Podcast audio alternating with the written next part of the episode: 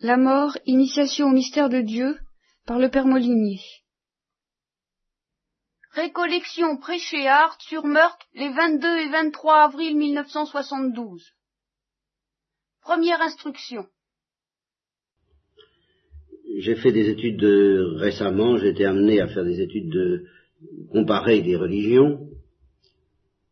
Et je cherchais, bien entendu, toujours, je suis à la recherche constante de ce qui fait vraiment l'essence du christianisme, ce qui en fait le fond, ce qui en fait l'originalité. Alors, bien entendu, cette essence du christianisme ne peut pas être enfermée dans une formule, ni même un ensemble de formules, ni même l'évangile, ni même aucune doctrine. Pour comprendre ce que le christianisme est l'original, il faut ce qu'on appelle le Saint-Esprit. C'est-à-dire qu'il faut être possédé soi-même par cette originalité. Il faut être soi-même original par rapport à tout ce qui n'est pas le ferment chrétien. Seulement, une fois qu'on est habité par cette réalité-là, dont on ne sait pas ni d'où elle vient ni où elle va, qui, qui nous dépasse, qui quelquefois nous soulève, qui quelquefois nous écrase, qui quelquefois nous console et qui souvent nous désole, mais qui est une force, en tout état de cause, dont nous sentons bien qu'elle est une force. Alors quand on est possédé, habité par ça, alors évidemment on trouve dans l'évangile, dans la doctrine de l'Église, des formules, et on les médite, selon la parole du psaume, la parole du juste médite la sagesse, la parole du pécheur doit la méditer aussi, car les justes sont des pécheurs, et ce sont les pécheurs qui sont appelés à devenir des justes. Alors on médite, on rumine tout ça, et on essaie de, comprendre, enfin qu'est-ce que c'est que cette perle précieuse qui nous arrive dessus, que, à laquelle nous avons tout sacrifié, oui, vas-y, parce que, euh, tout sacrifié à certains moments.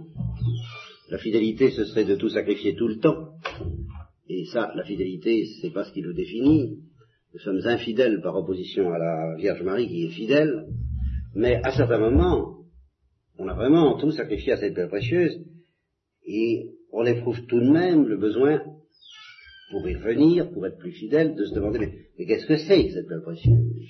Qu'est-ce que c'est que la lumière du Christ? Le Christ était certain visage, bien sûr, mais quand on aura dit que c'est un visage humain, on se dira, oui, mais pourquoi ce visage humain est-il si différent des autres et si fascinant? Pourquoi ai-je été attiré par le Christ? Et quand on aura dit qu'il c'est le Fils de Dieu, qu'est-ce que ça veut dire, le Fils de Dieu?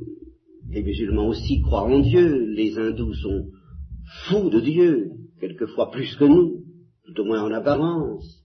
Alors qu'est-ce qui fait notre carte d'identité? Qu'est-ce qui fait notre... Et, qu'est-ce que c'est que cette, histoire-là? Alors, euh, entre ces choses-là, et une vérité qui m'est apparue, plus fortement ces temps derniers, ces derniers temps, je ne sais pas trop pourquoi, parce que je l'avais certainement déjà remarqué, mais enfin, ça s'impose à moi avec plus de force.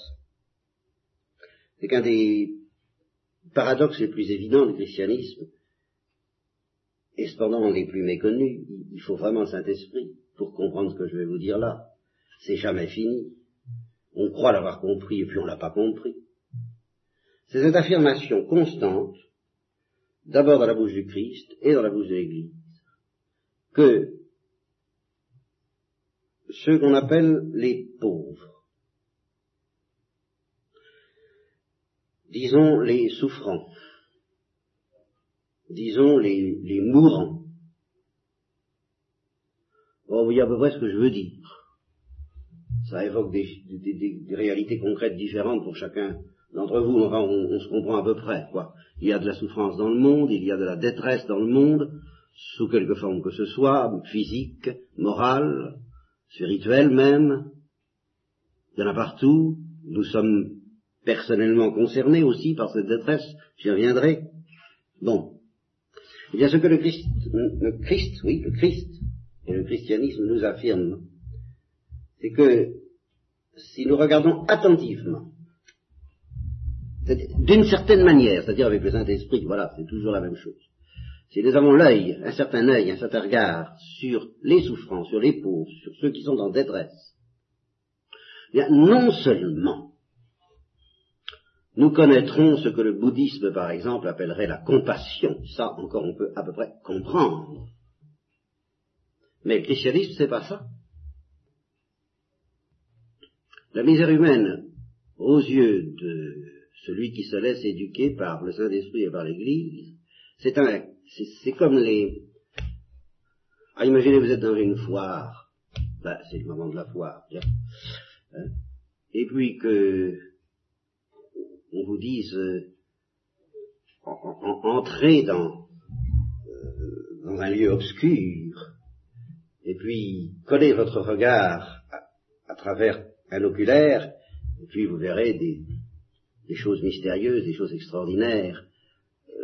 Cette porte débouche sur quelque chose d'extraordinaire. Ça, ça, bon, et bien christianisme vous dit, ouvrez les yeux sur la, souffrance des hommes, sur le visage de détresse, un canal, une voie, et d'une certaine manière le canal, la voie privilégiée, presque unique, qui vous est offerte pour pressentir le visage de Dieu. Voilà.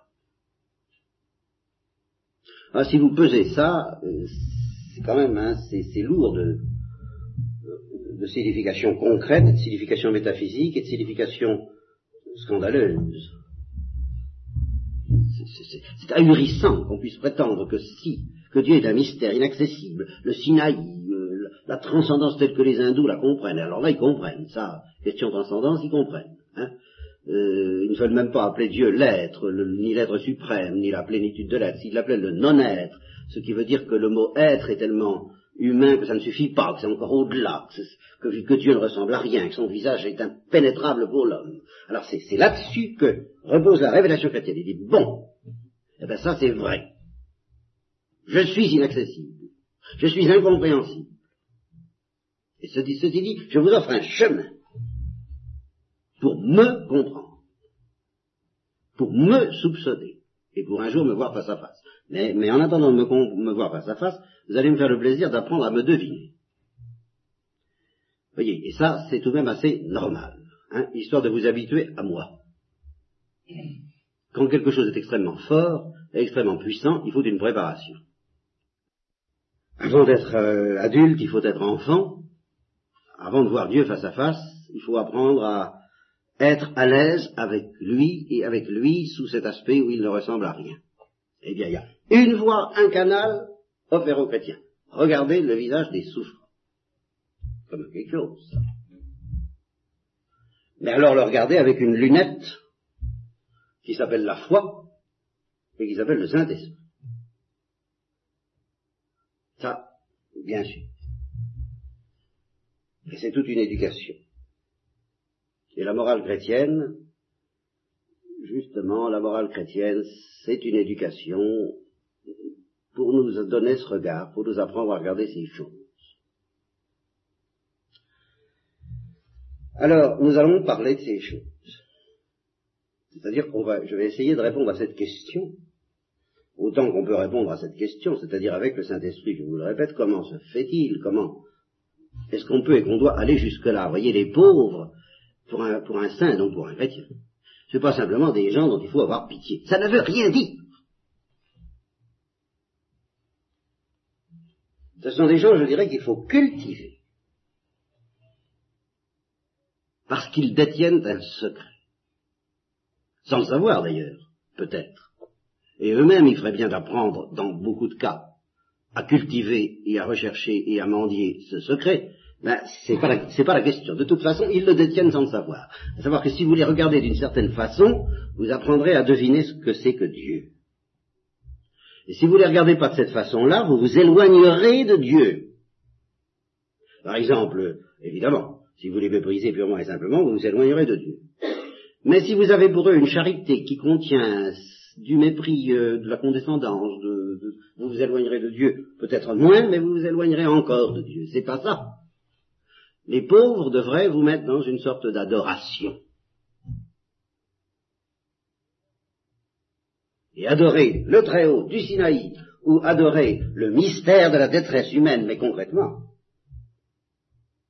dans chacun des visages que nous rencontrons et qui sont porteurs de cette détresse, c'est-à-dire dont Jésus-Christ dit, c'est moi. À chaque fois que tu rencontres un pauvre, c'est moi. Mais ça ne veut pas dire simplement que matériellement, tu peux faire ta petite affaire et ta banque, et puis te dire, euh, tiens, oh ben, je dois lui faire du bien, ça va, bonne affaire, et puis je serai comptable d'un crédit, d'un accréditif de, hein, euh, auprès de Jésus-Christ. Si tu n'as pas regardé, zéro. Mais regardez quoi? Ah ben voilà. Et regardez comment? Ah ben voilà. Et voilà où nous avons besoin de trois choses qui n'en font qu'une pour nous. De sorte que je ne suis pas méchant, je vous laisse le choix. Ça m'est égal. Disons provisoirement, pour un début, ça m'est égal. Vous pouvez prendre une de ces trois choses-là selon vos goûts et vos attraits naturels et surnaturels. Mais il y a trois choses, trois réalités. Je ne dis pas trois personnes parce qu'il y en a une qui n'est pas une personne. Justement, alors je suis embêté. Sans quoi je dirais trois personnes, évidemment. Mais il y en a une qui n'est pas une personne. Là, il y a deux personnes et euh, quelque chose qui n'est pas une personne vous avez le choix qui vous apprendra à regarder Jésus-Christ à travers les pauvres et Dieu, en tant qu'il ne ressemble à rien, à travers Jésus-Christ. Alors, ça, c'est évident qu'en dehors de ces trois réalités-là, moi, c'est pas moi qui peux vous expliquer. Alors, les deux personnes sont le Saint-Esprit et la Sainte Vierge, au choix. Remarquez que l'un n'empêche pas l'autre, mais enfin, au choix, soit. Et la réalité, la troisième, c'est l'Église. Alors ça, il faut de préférence les trois, mais au moins l'un des trois. D'ailleurs, il faut toujours le Saint-Esprit, mais enfin, on n'est pas obligé de le savoir. D'ailleurs, il faut aussi toujours la Sainte Vierge, mais on n'est pas obligé de le savoir non plus. Mais vous, euh, en principe, je suis obligé de vous demander d'écouter l'Église. C'est-à-dire, ça va être moi, en l'occurrence, le, distributeur des conseils de l'Église, des leçons de l'Église, des enseignements de l'Église, mais voyez sur quoi ça porte. Pour, le pour, pour, euh, pour 24 heures. Comment dérober aux pauvres leur trésor. Voilà. L'extraction, la misère et la détresse humaine sont un langage de Dieu qu'il faut savoir décoder. Voilà. Décrypter, déchiffrer. Et c'est l'Église, la Sainte Vierge, le Saint-Esprit qui ont le secret du code. Vous ne trouverez pas autrement. C'est pas la peine de vous casser la tête, vous ne trouverez pas. Demandez-leur de vous apprendre. Alors moi, je suis l'Église. Hein je n'ai pas de difficulté à être l'Église. Je, je fais un acte de foi, et puis j'ai reçu ce que dit l'Église et je le transmets. Je ne suis pas le Saint-Esprit, je ne suis pas la Sainte Vierge. Alors ça, vous vous débrouillez avec eux. Mais vous avez intérêt, c'est pour ça que vous le silence. Il y a un secret à découvrir. J'aimerais bien que vous en sortiez d'ici en ayant au moins un peu soupçonné, un peu pressenti. Vous, êtes, vous êtes rassasié, vous êtes vous, exultez de bonheur, vous explosez de bonheur, vous avez envie de le, faire connaître aux autres, c'est la charité. Ce dont je vais vous parler là, c'est le contraire. C'est une attitude d'affamé envers un secret. Enfin, en fait, le secret, c'est celui de la charité. D'accord. Mais justement, ce n'est pas l'attitude de celui qui a la charité et qui va donner, c'est l'attitude de celui qui n'a pas la charité et qui va la demander. À qui? Au pauvre. Parce que c'est une espèce d'adoration, de supplication, de mendicité. Où est votre secret?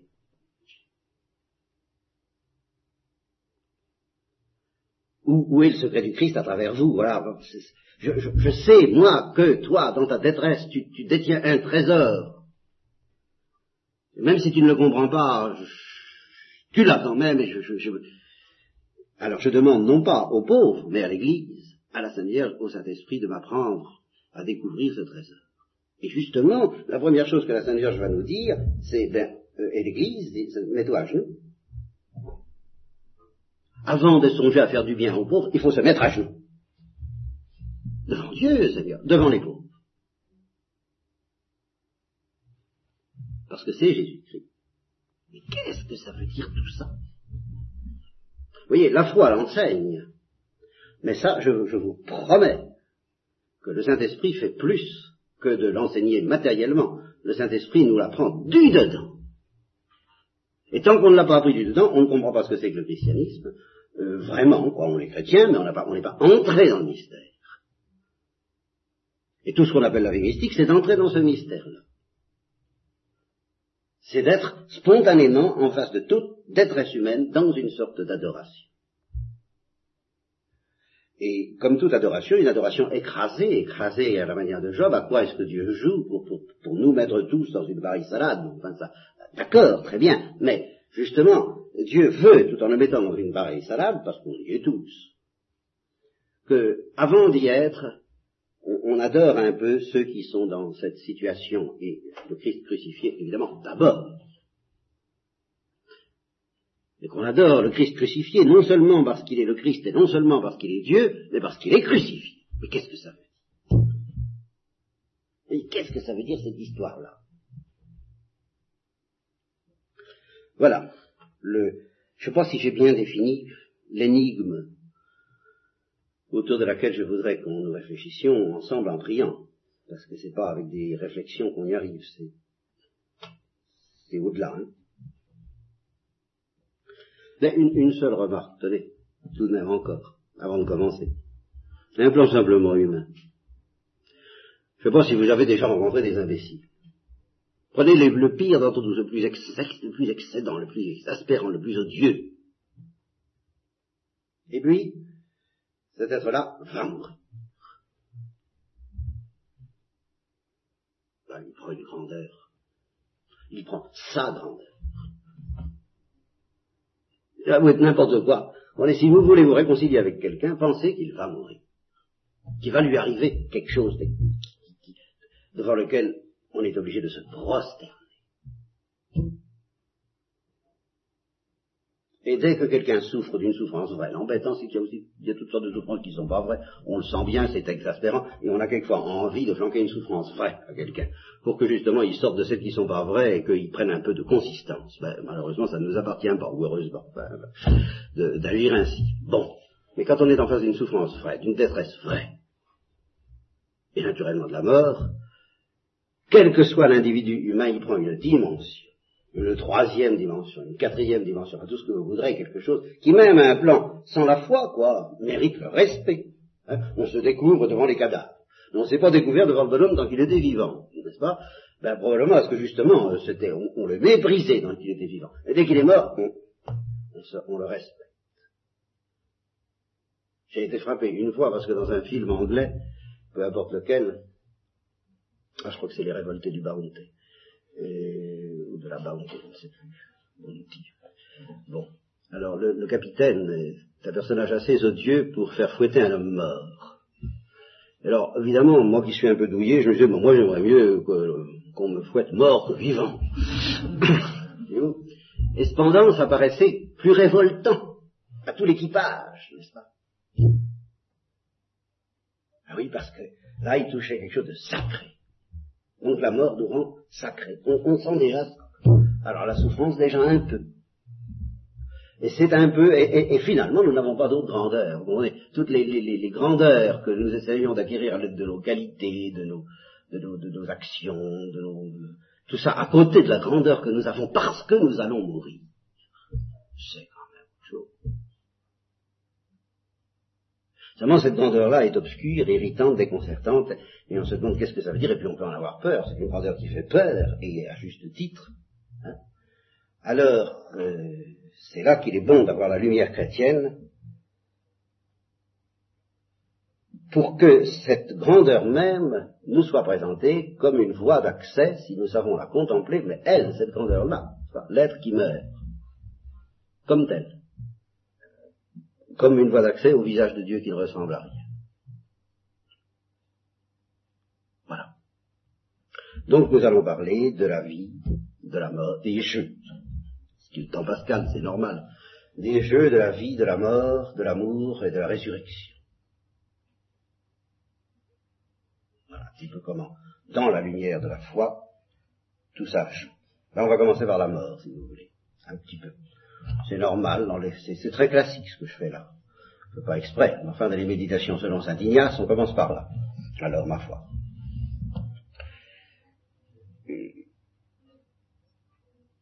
Ben, vous savez, c'est pas facile de parler de la mort. Plus je vais, je m'aperçois que c'est bien difficile. Parce que ce qui est difficile, c'est pas d'en parler. Je veux dire, c'est pas parce que ça fait peur, c'est pas ça. Mais c'est parce que ce qui est très difficile, c'est de parler exactement de la mort et non pas d'autre chose. Par exemple, je ne voudrais pas parler de ce qui vient après la mort. Ça, justement, une des caractéristiques de la mort, si je la prends comme événement humain, c'est d'abord un événement humain tout de même. Eh bien, c'est que si on laisse de côté la lumière de la foi, qui, dont il n'est pas démontré qu'elle a, tout gagné en nous encore, hein, bon, mais au plan où elle se présente très concrètement aux yeux de n'importe quel pauvre bougre comme, comme vous et moi, une des caractéristiques de la mort, c'est qu'en fin de compte, je dis en fin de compte, la foi mise à part, mais enfin, tout de même, en fin de compte, on ne sait pas ce qu'il y a derrière. Parce que même avec la foi, on ne sait pas du tout ce qui va se passer de l'autre côté, quel accueil va-t-on recevoir quand on va arriver. Donc de ce point de vue-là, on ne peut pas dire qu'on sait vraiment, concrètement, qu'on peut se représenter, qu'on peut imaginer, même si on a la foi, ce qu'il y a après la mort. Alors, euh, on est tenté, justement, quand on parle de la mort, de, dresser un tableau de ce qui va se passer après. C'est pas de ça que je veux parler. Je veux parler de la mort en tant que c'est un événement de notre vie. Et le principal. Celui que l'Église nous le dit, euh, Maria Vinowska le répète à propos du Berkolb, euh, la, mort se prépare par toute une vie. toute notre vie est destiné à préparer ce moment-là où nous prendrons notre grandeur suprême. C'est le moment où nous serons vraiment quelque chose et quelqu'un de sérieux aux yeux de Dieu. C'est justement ce que nous croyons.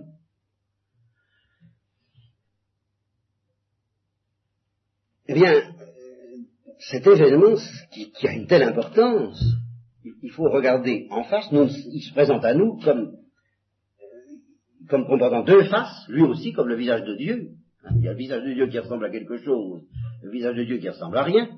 Je l'ai souvent dit à ceux qui m'entendent, qui m'ont déjà entendu. Il y a aussi un visage de la mort qui ressemble à quelque chose, puis il y a un visage de la mort qui ressemble à rien, et le visage de la mort qui ressemble à rien, c'est ce qu'il y a derrière. Qu'est-ce qu'il y a derrière? Le, néant, le sommeil, comme pensait Hamlet, le sommeil avec des rêves, ou le sommeil sans rêve voyez, ça fait déjà trois, ça fait déjà trois hypothèses. Le néant, le sommeil, sommeil comateux, un sommeil traversé de rêves, ou alors au contraire, est-ce que c'est, mais c'est aussi inimaginable que le néant, en fin de compte, euh, l'explosion fantastique d'un éveil, euh, comme on ne s'est jamais éveillé, tel qu'on découvrira que jusqu'à présent, on dormait en fait comparé à, l'intensité de vie qui nous attend de l'autre côté. C'est évidemment ce que va nous enseigner la foi, mais ça n'empêche que c'est irreprésentable, c'est imaginable, c'est inconnu, justement. De toute façon, ça ne ressemble à rien. Mais la mort a un côté qui ressemble à quelque chose. Et alors ce côté-là, il appartient à la vie de ce monde. Ce sont toutes les étapes de souffrance et quelquefois d'horreur. La mort nous fait peur, la mort nous fait horreur. Voilà tout ce que j'en sais de plus sûr, moi, de la mort. Voilà comment je la définirais. Ça, ce qui, souverainement, nous fait peur et nous fait horreur. Et alors ceci de deux façons. L'une sensible, qui n'est pas la plus grave, l'autre spirituelle et intellectuelle, qui est beaucoup plus redoutable et qui justement s'appuie sur l'inconnu lui-même.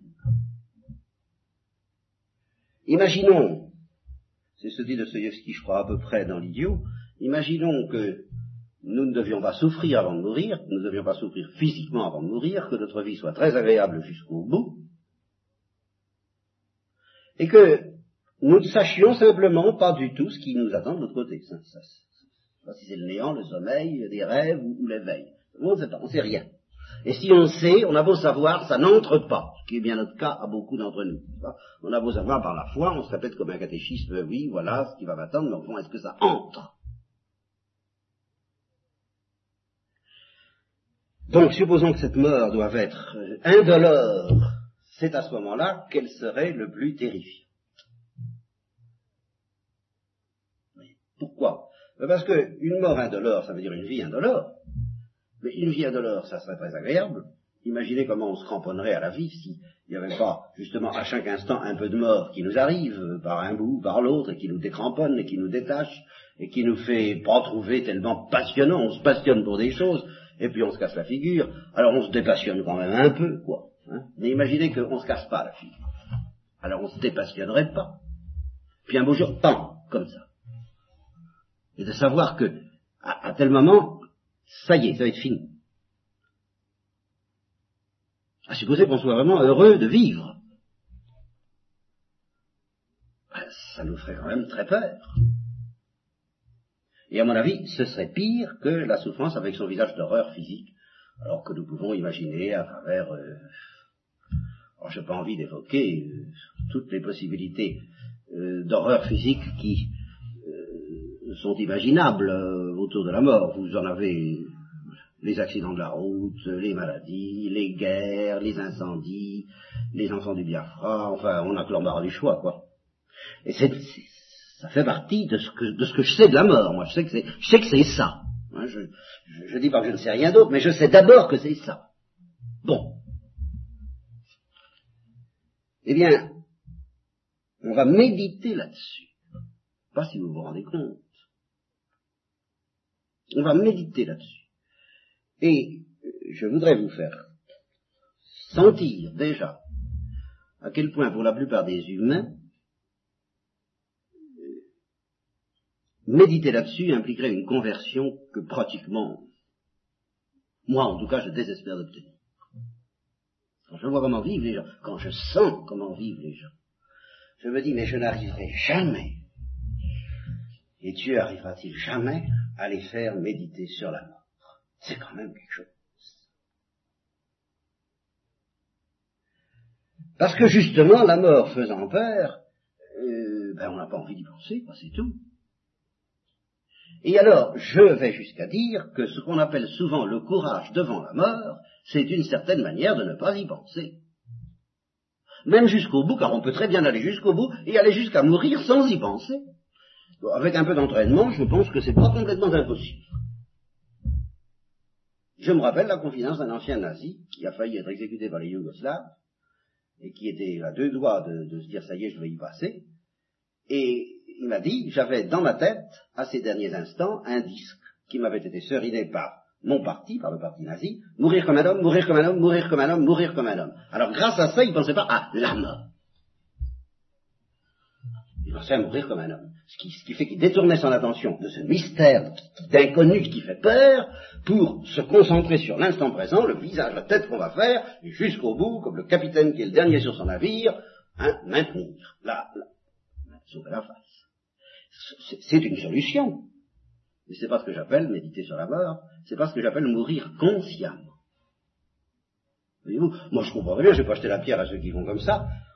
Tous les trucs sont bons pour s'en sortir, hein. Moi, je, ne leur en veux pas, mais j'appelle pas ça regarder la mort en face. Et je maintiens que ce que le christianisme nous offre, et à certains égards ce qu'il nous demande, c'est tout de même de regarder la mort en face. Et, et je maintiens aussi qu'il y a un immense refoulement dans la psychologie des hommes que je vois autour de moi, précisément à l'égard de la pensée de la mort. A un refoulement tellement puissant, tellement profond, qu'il devient en effet tout à fait inconscient. Il y a une censure. Hein. On ne veut pas regarder ça, on ne veut pas entendre parler de ça. On veut se... et, je vous dis, le courage peut être une forme de refoulement, ce qu'on appelle le courage. C'est-à-dire, je, je, refoule la pensée de la mort en pensant à mon courage devant la mort, en pensant à être courageux devant la mort. Et ainsi, je refoule la pensée de la mort. Je censure. Je ne m'interroge pas sur ce que c'est, sur, ce qui va m'arriver, sur ce que... Euh, non, je, refoule tout ça. Donc je refoule une angoisse formidable. Car de soi, cette pensée-là euh, nous met dans l'angoisse et dans la détresse. Et justement, si j'y insiste ce soir, c'est à cause de ce que je vous ai dit tout à l'heure, je maintiens que dans la révélation chrétienne, cette angoisse et cette détresse que nous devons éprouver en face de la mort est un des chemins, et le chemin que Dieu nous propose pour découvrir son secret.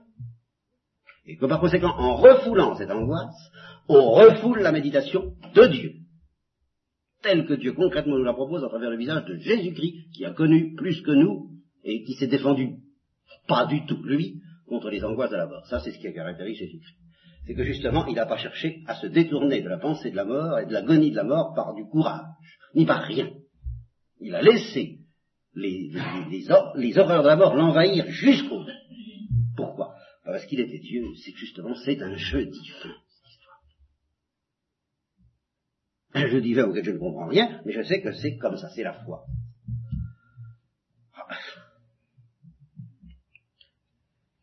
Je crois qu'il faut que nous ayons le courage, alors le vrai courage, de regarder en face ce mystère de la mort.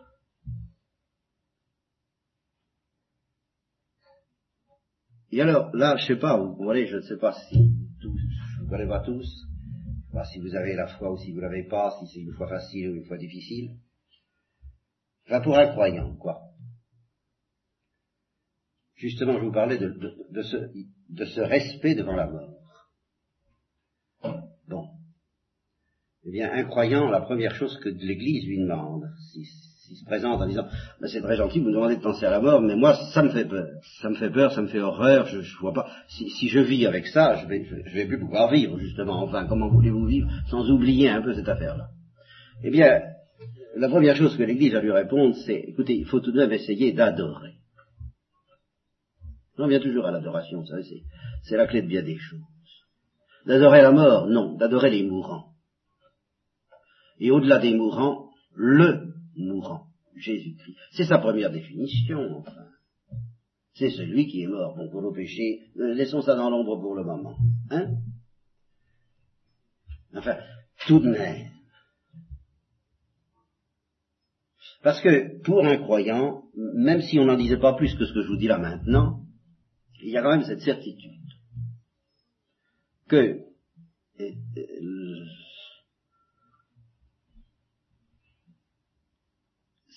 toute angoisse devant la mort a été d'une manière mystérieuse que je ne peux pas préciser parce que je ne sais pas ce que ça veut dire, c'est pas du quantitatif. Mais toute angoisse devant la mort a été absorbée par Jésus. Et alors, justement, pas surmonter, pas dépasser, pas refouler courageusement ou pas courageusement, non, avaler. Comme on avale justement des eaux amères. Il a bu le calice jusqu'à la a, il a digéré tout ça, il a absorbé tout ça. Donc, toute angoisse, toute peur de ce genre, c'est lui. si vous la lui donnez, il se retrouve. C'est là que je dis, c'est le chemin de rencontre avec lui. Vous êtes un imbécile et intelligent. Quel point commun vous pouvez avoir avec lui, autrement que votre mort Vous êtes un pécheur, il est saint. Mais alors, y a, qu'est-ce qu'il y a de commun entre Jésus et moi? La mort. Alors là, il se retrouve en nous. C'est pour ça qu'il nous demande aussi, vous voyez, c'est là que commence le secret, à, le retrouver aussi dans tous les mourants, dans tous les souffrants. C'est notre seule, c'est vraiment notre seule chance de salut, oui, ça c'est vrai. Parce que nous sommes tellement dégoûtants. Par ailleurs. Et de toutes les façons. Qu'il nous dit, n'aie pas peur de la peur. N'aie pas peur de l'angoisse.